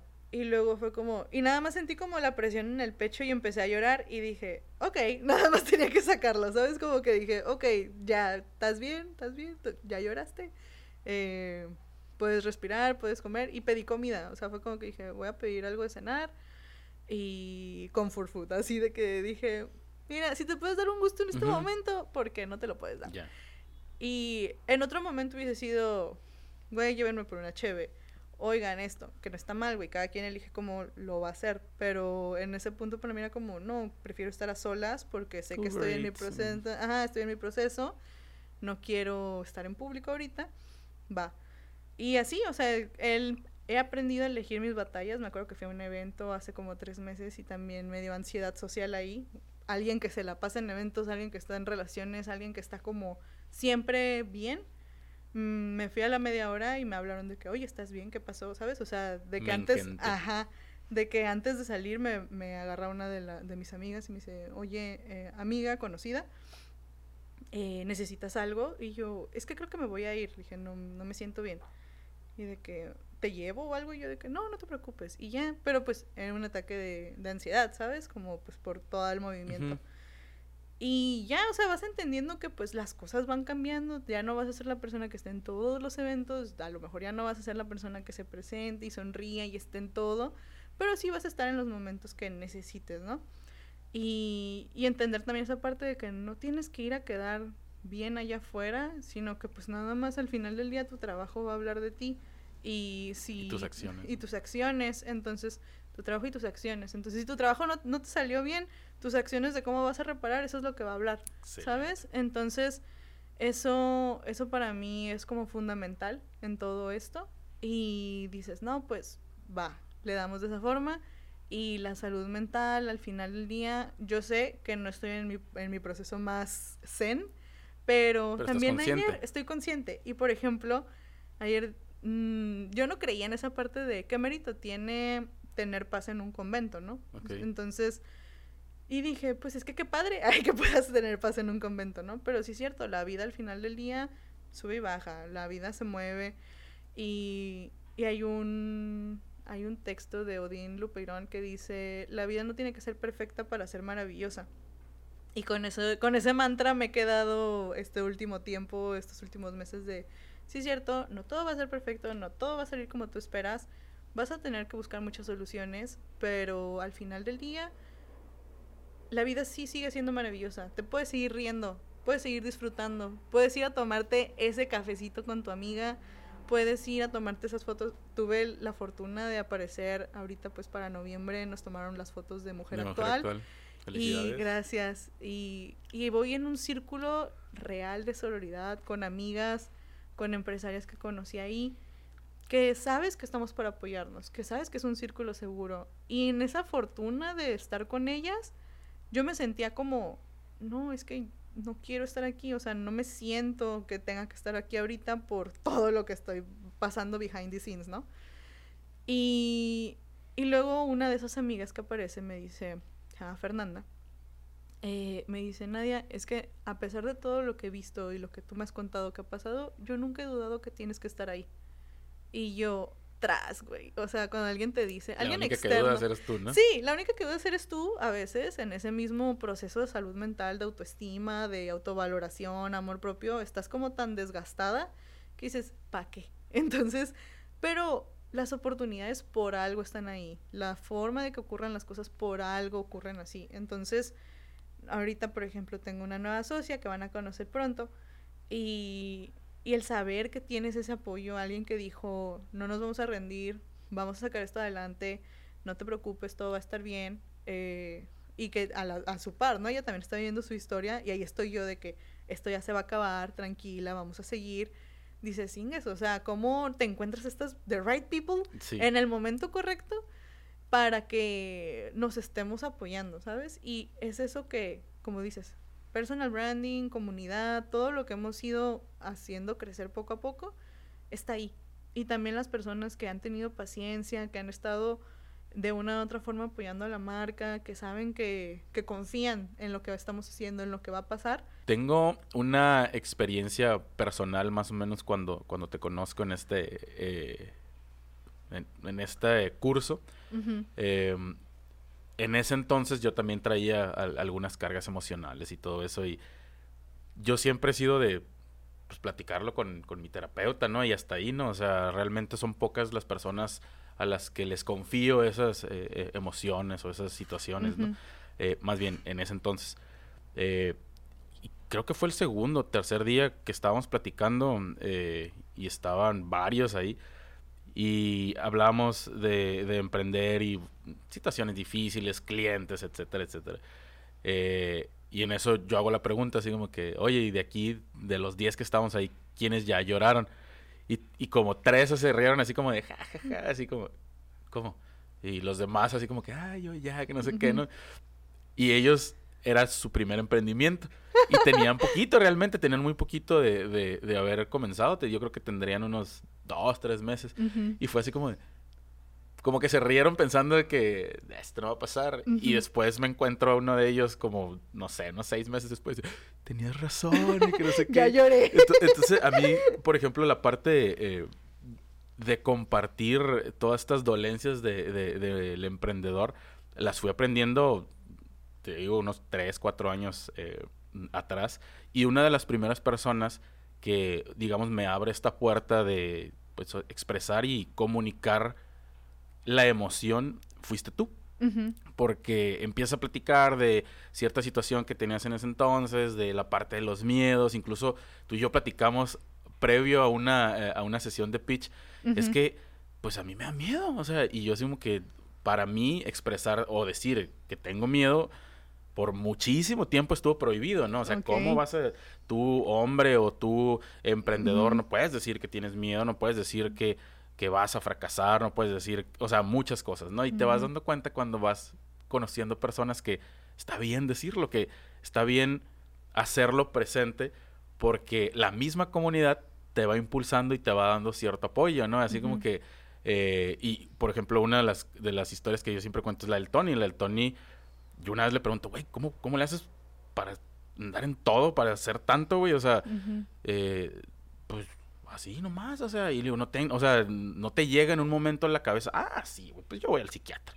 Y así, o sea, pero bien abierto y bien tranquilo. Entonces tú una de las primeras personas que, que antepone la salud mental hacia muchas cosas de lo que hace, ¿no? Entonces, de cierta forma te van inspirando y te van dando una dirección de decir, güey, pues yo también puedo. Entonces, yo regreso con, con mi terapeuta y le digo, oye, quiero hablar ahora de esta parte profesional, porque siempre estuve tocando la parte personal, emocional, sin más bien separando la parte profesional. Cuando sabes que eres uno, ¿no? Ajá, o sea, más bien no sabía que... Aprendiste que, eras uno. aprendí a, hacer esta convergencia y te abre otro panorama súper distinto porque hasta con mi socio, güey, o sea, oye, yo he tenido en, todos los, los, desarrollos, trato de siempre tener un, socio que tenga más o menos el nivel, no cognitivo, sino de emoción eh, para el proyecto a desarrollar. Y le digo, oye, pues es que así, así, así, así, ¿no? Y en, ese entonces tenía dos socios, uno me dice, ¿por qué no te enfocas en trabajar? A mí me funciona mucho trabajar y olvidarme y enfrascarme eh, en el trabajo y así como que voy sanando las otras partes, ¿no? Y el otro me dice, güey, pues, ¿por qué no te tomas un rato? O sea, las dos perspectivas de, de dos personas que van en la misma dirección, que a lo mejor están buscando lo mismo, pero tienen experiencias obviamente diferentes y perspectivas diferentes, ¿no? Uno me dice otra cosa, uno me dice otra, entonces como tú dices, ya me dijo uno una cosa, ya me dijo, entonces voy a tomar mi propia decisión. Entonces, no hice ni lo uno ni lo otro, hice como lo del medio. y lo que tú eh, creíste. Exactamente, ¿no? y, y, y sí me funciona. En esta etapa, a lo mejor estaría más inclinado hacia el trabajo, porque ya tienes ciertas habilidades o una metodología para, para llevar estos procesos emocionales, digamos, ¿no? Cuando ya empiezas a internarte en, en, terapias, en comunicar, en expresar, etcétera, etcétera, o en compartir con otros, eh, digamos, emprendedores. Yo siempre te he visto, eh, porque nos seguimos en redes sociales y además en eventos, apoyando a un sinfín, no nada más de emprendedores, sino también de amigos. ¿Cómo te ha funcionado eso también para crecer esta comunidad y sentir también el apoyo, no nada más de, los emprendedores, sino también de tus amistades? Creo que, fíjate que, no, como dices, en esta parte de que somos uno mismo, también entendí que, que, en el, em, que también puedo unir pues todas las partes de mi vida, ¿no? Entonces, los, ahorita, por ejemplo, muchos de mis amigos son emprendedores y nos apoyamos igual como dices, ¿no? De, te paso tal, esto, el otro. Pero así con mis amigos, que pues no estamos en el mismo tema de emprendimiento, de todas formas es una relación muy bonita porque no no necesitan verte en les da mucho gusto verte en ese lugar de no sé, ahorita la revista, ¿no? Pero ellos también saben que eres con o sin ese ese espacio ahí, ¿no? Y y ellos te recuerdan que sigues siendo humana. Entonces, para mí el verlos crecer de cualquier lado eh, es, no sé, siento que la gente que quieres, quieres que le vaya bien. Entonces, incluso la gente que ves como con esa chispa, lo que sea, tal vez viene también de que mis mentores siempre confiaron mucho en mí. Y, o sea, mis maestros slash mentores, ¿no? Como el, vieron esa chispa en mí y me dieron más cositas, como más herramientas, ¿no? De que, ah, por si te sirve, por si te sirve. Mayor responsabilidad también. Y, y, a veces pude y a veces no. O sea, siendo honesta, a veces la, la carga fue muy grande y dije, no puedo. Y a veces fue como, ah, voy, voy contigo y, y me divierto, ¿sabes? O sea, me acuerdo mucho de, ahorita se llama Brenda, ella es la directora de cultura en Tecate, en la UABC. Yo hice mi servicio con ella. Y me dice, y me iba con ella y yo de que, ah, sí, pegar flyers, acomodar, o sea, me iba a dar lo que teníamos que hacer, ¿no? Pues que va a ser tal evento, acomodar todo. Y ella me empezó a recomendar con los demás eventos que iban a contratar el teatro para que yo gestionara cuando pues la, la UABC nos encargaba. Dijo, para que vayas teniendo pues algo más de la experiencia, ¿no? Y sí, entonces es como que desde ahí esas oportunidades para más adelante tú sabes que se las puedes dar a alguien de que, oye, te voy a hablar, te voy a contactar con esto te voy a delegar esto. ¿Quieres llevarlo? Te lo doy, ¿no? O, este, ¿qué te parece si hacemos esto juntas? Ahorita, por ejemplo, en, en Autónoma tenemos un programa que se llama Brewsters, que es em, educación cervecera. Y vamos a lanzarlo ya, o sea, lo lanzamos en redes, pero el primer evento queremos que sea para finales de este mes, principios del otro. Y este, para octubre y lo estamos haciendo con una brewer que no era, no pertenecía a autónoma, pero que decidimos hacer este programa juntas, por ejemplo. Una alianza. Es una alianza. Y ella se llama Laura Estela, tiene muchos reconocimientos en preparación de cerveza, es juez BJCP de cerveza, o es una Cicerón, o sea, trae todo el tema cervecero increíble.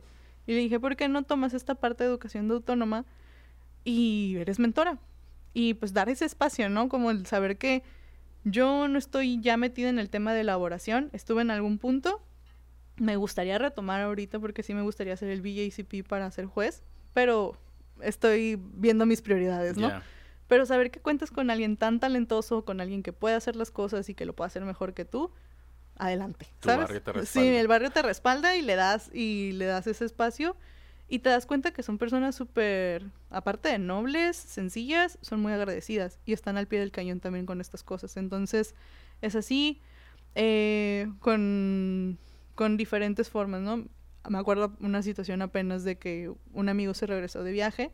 Bueno, o sea, iba a ir a vivir a Guadalajara, regresó, regresa con su novia y me dice, no, pues sí nos vamos a quedar en Tijuana. Y me dijo, ya, ella anda buscando jale, ¿no?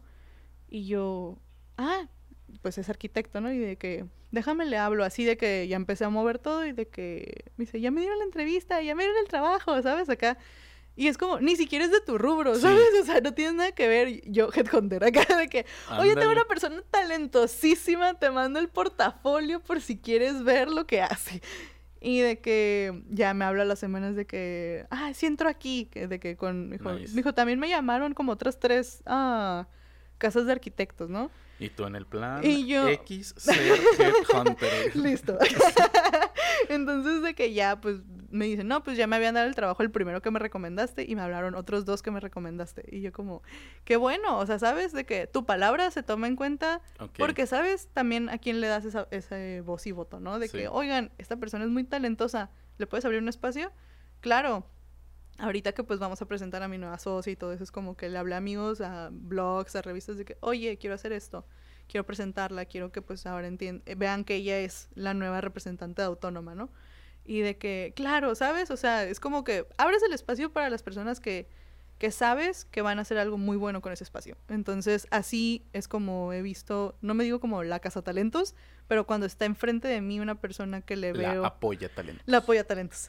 la apoya talentos, cuando veo eso, lo hago porque también lo hicieron por mí, ¿sabes? Entonces, seguimos con esta cadena. Oye, platicamos ahorita un poquito de, de el fracaso y algunos errores, pero ¿Cómo tú procesas el éxito? ¿O cómo ves tú el éxito? Con gratitud, ¿sabes? O sea, porque de hecho, como en mis meditaciones últimamente, es muy de... Nada es mío, ¿sabes? O sea, todo ha sido providencia y yo he tomado las oportunidades para poder hacer algo con esto, pero al final del día, si te pones a pensar en que te vas a ir de este mundo y que ponle que sí queda tu legado, pone, ponle que sí queda tu recuerdo, queda para que sigas sumando, no para inflar tu ego, ¿sabes? Entonces, eso para mí me ha enseñado que al final del día mm, lidio con el éxito y con las cosas buenas que me pasan, como, ok, pasó todo esto, pero hoy pasó esto bueno, ¿sabes? Y hoy vamos a hacer esto y hablé con esas personas y creo que se trata de que lidio hoy en, día con eso con mucha gratitud y como viendo lo afortunada que soy, que pese a fracasos, equivocaciones, lo que tú quieras, las puertas siguen abiertas en muchos lados. Y también algo, esto me lo dijo una amiga, Lisa, la confeti, la señorita confeti. Señorita confeti. Me dice, me dice, Nadia, no somos tan importantes como creemos. Me dijo, es un mundo enorme y es un universo enorme y sigue creciendo. Exacto. Y me dice, cuando creemos que nos pueden hacer esto en la localidad o que pueden difamarnos o lo que sea, me dice, nada más acuérdate que en dónde vives. O sea, es una ciudad, pero ¿qué, qué pasa con... ¿Qué pasa con San Diego? ¿Qué pasa con California? ¿Qué pasa con Nueva York? ¿Qué pasa con eso? ¿Tú crees que eso llega en algún otro punto? yo, no, pues no, ¿sabes? Entonces, Dice, así de pequeños somos. Entonces, dimensiona a dónde más quieres llegar y date cuenta de que no eres tan grande ni tan importante como creías que eras y que eso no está mal, ¿sabes? O sea, al contrario, es como entender que soy un humano haciendo lo que me tocó en mi misión de vida y, y lidio con esto de esta forma, ¿no? Entonces ahorita para mí el éxito radica en que estoy con las personas correctas, en que lo veo con mucha gratitud, con mucha... me siento afortunada. Y... Y pues te mentiría que en otro momento fue diferente, ¿no? En otro momento era como que a huevos, success, ¿sabes? De que la más... Mm, deja tu agradecida, yo creo que era más como la más triunfal, empoderada. la más empoderada. Pero bajo un... bajo un ojo de ego, ¿sabes? O sea, completamente. Y el ego no deja de, existir en nosotros, ¿no? Obviamente te da gusto la palmadita, te da gusto el reconocimiento, pero ya lo veo como un... Nada es mío, ¿sabes? Lo hace rato, es cuestión de balance, ¿no? Exacto. Entonces es como, al final del día nada es mío y si hoy tengo la oportunidad de tenerlo, a lo mejor mañana no. Y de todas formas estoy agradecida por haberlo tenido y por haber, pues, avanzado con eso. Me ha pasado, o sea, el hecho de decir, oye, hoy tengo la fortuna de esto y mañana, quién sabe. Ojalá sí. o sea, ya ahorita vibro en de que esto es constante. Acá de que todo llega fácil y sin bloqueos. Pero, eh, pues es un trabajo, ¿sabes? Mental también muy fuerte que, que intento ver en ese espacio de gratitud. Oye, ¿qué diferencia dirías que tiene turista, tu primer emprendimiento, al desarrollo de tu último proyecto, que es las del brunch? Las del brunch. Pues... Y cuéntame un poquito también de eso, ¿de qué se trata? Muy bien, pues las del brunch es un proyecto, eh, una nueva empresa que hicimos Lisa de Señorita Confetti y yo. Este proceso este proyecto son una serie de eventos que vamos a estar haciendo a través de una comunidad de mujeres latinas. Entonces, como te digo, esta parte de ver y decir, no somos tan importantes como creemos, este, es como a dónde más queremos llegar, ¿sabes? A dónde más, qué nos falta por descubrir, qué nos falta por ver, qué nos falta por aprender. Y en este movimiento de equivocaciones, en este movimiento de, de echar a andar plana a la Z, eh, me fui a Los Ángeles, me fui a San Francisco, me fui a San José, a Silicon Valley, a buscar esas oportunidades de cómo, qué fregados voy a hacer, ¿sabes? Entonces, ¿cómo lo vamos a resolver? Y tuve lo, pues, qué pinche privilegio, ¿no? O sea, uno investiga en internet. no, yo fui a los lugares, yo fui y me senté, yo fui a tocar puertas, yo dije, ¿qué, ¿qué, más hacemos, sabes? Y salieron muchas cosas buenas de ahí. Entonces, en moverme. Pero obviamente podemos llamar, podemos mandar el correito, pero llegar ahí y quiero hablar con el encargado porque quiero hacer algo. Este... Vengo a hablar con Steve Jobs. Buenas tardes. Señorita. Pero señorita, ¿cómo le explico? Llegó un buen de años tarde ya, ok. Pero no, pues o sea, era como conocer personas de Tesla, conocer personas de Meta, de Google, de Twitter, entonces como entender cómo, cómo se vive tan diferente y cómo podemos utilizar las herramientas de la tecnología hoy a nuestro favor. Y sí, o sea, ahorita fue como eh, face to face, pero para que todo lo demás pueda ser remoto, ¿no? O para que haga un primer toque y de ahí me mueva. Entonces me di cuenta que había una comunidad y que había, que podías expandir tu comunidad, ¿no? Como dices. Y llega el punto en el que estoy en, estoy en Los Ángeles, estoy sentada con el manager de uno de los coworking space más importantes en temas de mujeres, se llama The Wing. Y el hombre dándome todos los contactos, todas las formas, háblale a tal persona, tal cosa, así. Si quieren hacer esto, adelante, ¿sabes? Y yo como, ah, nomás tuvimos que venir a decir, nomás tuvimos que agendar un tour, ¿sabes? O sea, pero son cosas que nadie te enseña, son cosas que tú no investigas porque dices, no, no ¿cómo ver esas oportunidades?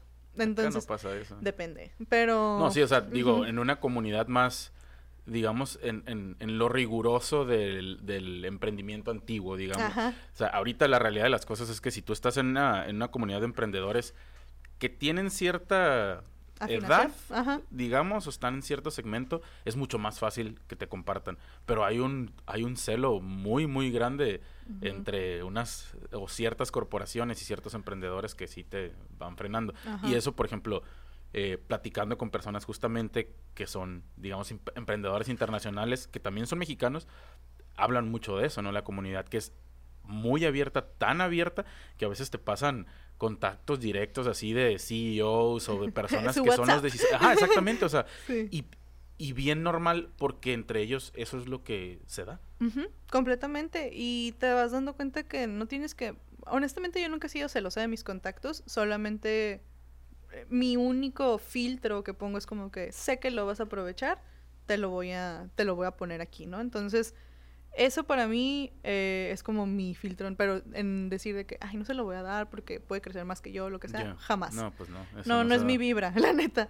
Pero creo que es importante, como dices, empiezo a buscar toda esa, esa parte de la comunidad y digo, pues es que se trata de moverte al final del día. El contacto tanto de aquí, no sé, de mujer actual como el contacto de Forbes en Los Ángeles, está una llamada o está a conocer una persona, ¿sabes? Y literal ahorita me dio mucha risa porque conocí a un amigo que está en todo ese tema de videos y marketing y todo ese rollo. Y trabaja con Amazon, trabaja con Kia, trabaja con Taco Bell, cosas así. Y está en toda la farándula de Los Ángeles, ¿sabes? Entonces es como, qué chilo, ¿sabes? Porque él está como, en cuanto vengas, tal cosa, tal cosa, tal cosa. Y dices, o sea, ese tipo de el backup, ¿no? Sí, sientes el backup de que ya llegas a un lugar y estás como pues referido por alguien, ¿no? Y Nadie internacional. Sí, entonces eso, ponerlo a la disposición de los demás, imagínate qué impacto tan bueno puede tener.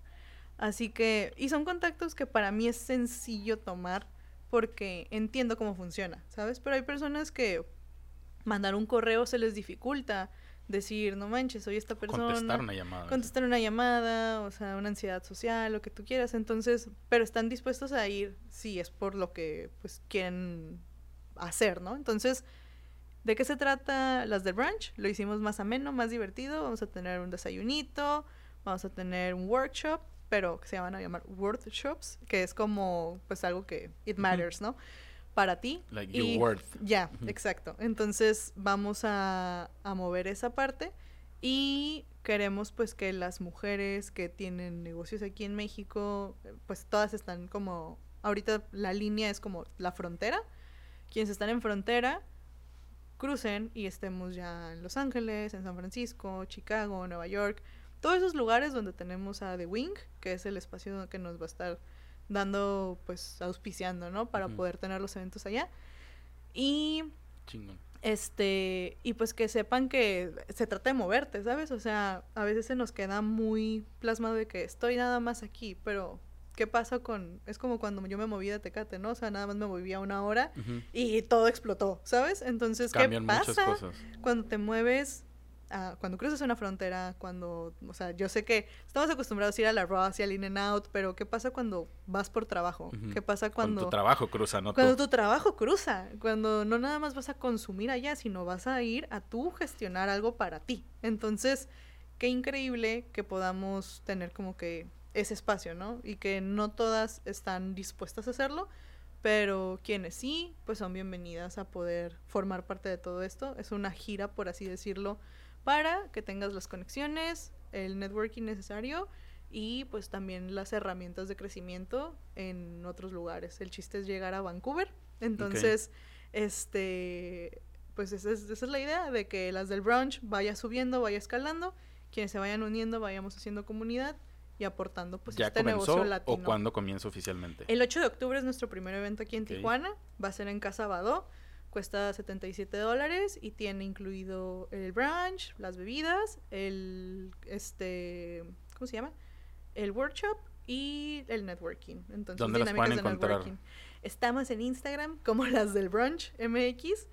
Y este, pues a mí me pueden encontrar como Natpels. También ahí están ya los links en Señorita Confetti. Y en la página de brillología.com, ahí pueden encontrar directamente la compra del workshop. Oye, este, sí, ya, ya un poquito para cerrar. Em, ¿Qué sabe Nadia hoy que no sabía hace 10 años? Uf. Que... Lo sabes variar a los invitados con esas preguntas. No, pues es, que está bien.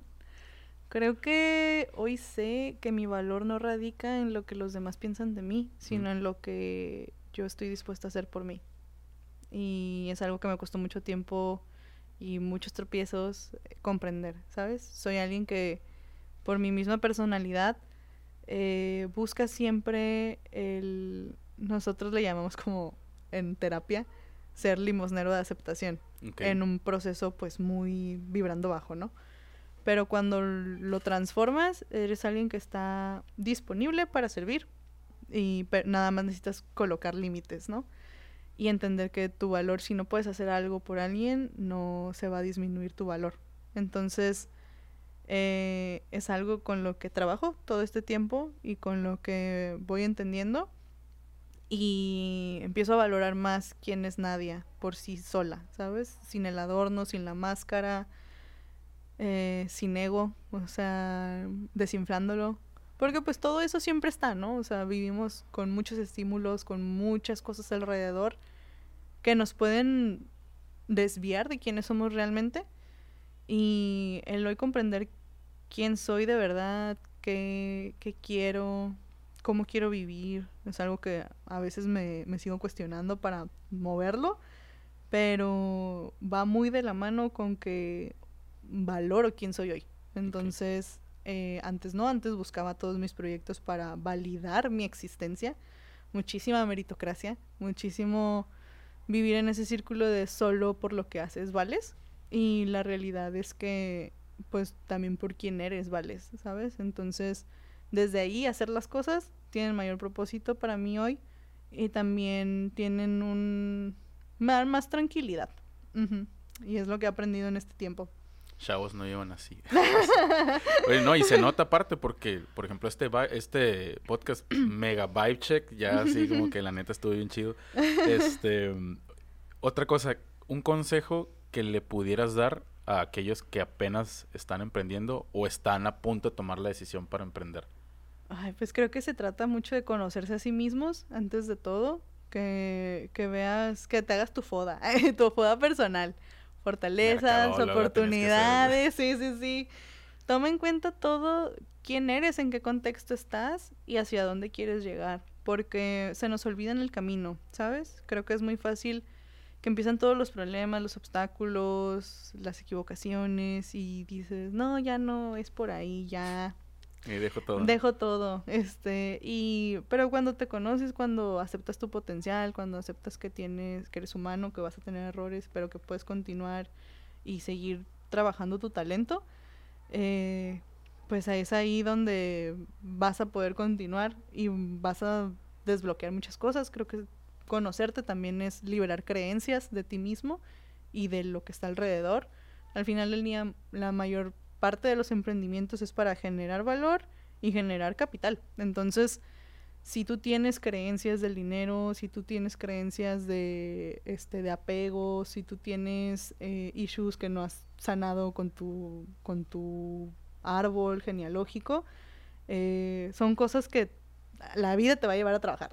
o sea, en terapia. Te las va a poner ahí afuera. Sí, claro. O sea, te las va a poner en terapia, te las va a poner en situaciones que vas a tener que encontrar la forma de resolver y si no las resuelves, vas a se te va a seguir topando para que aprendas cómo se tiene que hacer en tu historia de vida. Y al final se trata mucho de, de que pues si tengas esa oportunidad de ser tú mismo y que eso irradie luz allá afuera con lo que decidas hacer. Pero pues sí es un trabajo personal para que tengas éxito. O sea, el éxito... Y que sean pacientes con ese trabajo. Claro, completamente. O sea, que sí tengas ese éxito profesional, pero que siga siendo el uno mismo, entonces que también vaya el personal de la mano. Y, y es eso. Por ahí Miriam, en mi consejo. Excelente. ¿Qué, ¿Qué sigue para Nadia Peláez? Ay, qué fuerte pregunta. pues creo que... Um, Tienes plan de la A a la Z. sí, es cierto. El, título del podcast es del, plan A al plan Z. Entonces, ¿qué sigue para Nadia Peláez? Pues precisamente que haya tantos planes hace que desconozca el futuro. Digo, no te tienes que ir de la A a la Z, no puedes brincarte a la N y luego regresarte a la B. Completamente, así es la vida. Entonces, creo que plan para mí ahorita es buscar mi paz mental eh, y mi recuperación de estos emprendimientos. O sea, nadie ahorita va a estar trabajando en recuperar lo perdido, en encontrar la forma de, de sobresalir en lo que hacemos. Me queda muy... Siempre me ha quedado muy claro el objetivo que tenemos en Autónoma, que es ser la cerveza número uno en el mercado femenino, entonces de consumo en el mercado femenino. Y es algo que quiero, que quiero ver, entonces, pero no va a estar peleado con mi salud. Entonces, nadie ahorita está en un proceso de recuperación de salud, física, mental, y me quiero ver bien en, en ese sentido para continuar con los proyectos, negocios y emprendimientos. Hoy estoy muy feliz porque mucha de mi salud se ha recuperado, entonces quiero quiero seguir en ese en ese ámbito, ¿sabes? O sea, no contamos grandes historias también de esto, pero por ejemplo estuve mm, dos años en, un proceso de, rehabilitación de consumo de alcohol, entonces estuve dos años sobria y ahorita el tener la oportunidad de que no es algo que me afecte, el tema de volver a tomar, de volver a disfrutar, de estar en, una, en un... De medirte. De medirme, de, de, lo, de encontrar el objetivo que realmente quiero en este producto eh, pues realmente me, me, pone muy feliz saber que estoy en el medio y que no representa ya una amenaza para mí, ¿sabes? Qué difícil, ¿no? O sea, tener ese, un emprendimiento de ese tipo y no poder disfrutarlo de cierta manera, ¿no? Entonces, pero de ahí viene el que encuentras cómo volver a disfrutar y no fugarte en él. Entonces, hoy si tomo es para disfrutar, para acompañar algo, una comida, un buen amigo, y representar, un espacio y representar a Autónoma, por supuesto. entonces, este, eh, entonces creo que quiero, quiero seguir recuperando a Nadia. O sea, estoy rescatando a Nadia de, de muchas cosas que han pasado en este tiempo tienes la premisa de todo. Básicamente, aquí, o sea, uh. ni Jordi Rosado. oye, amiga. Entonces, em, creo que esa, esa, es la parte importante de esto, de que sigue en Nadia. Excelente. Oye, pues muchísimas gracias por tu tiempo, muchísimas gracias por aceptar la invitación después de 10 episodios. No hay reclamo, no reclamo, ya sabemos que las agendas y, y, la vida misma de repente nos lleva eh, a diferentes eh, ocasiones. Eh, me, gustó mucho la plática, de verdad. O sea, añoro muchas las experiencias que comparten los emprendedores y de verdad que personalmente he aprendido muchísimo en estos 15 episodios. Mm, increíble. de verdad, así, en estos meses he aprendido muchísimo más y he abierto los ojos muchísimo más con las experiencias que todos ustedes han compartido. Entonces, de nuevo, muchas gracias por decir que sí, luego, luego.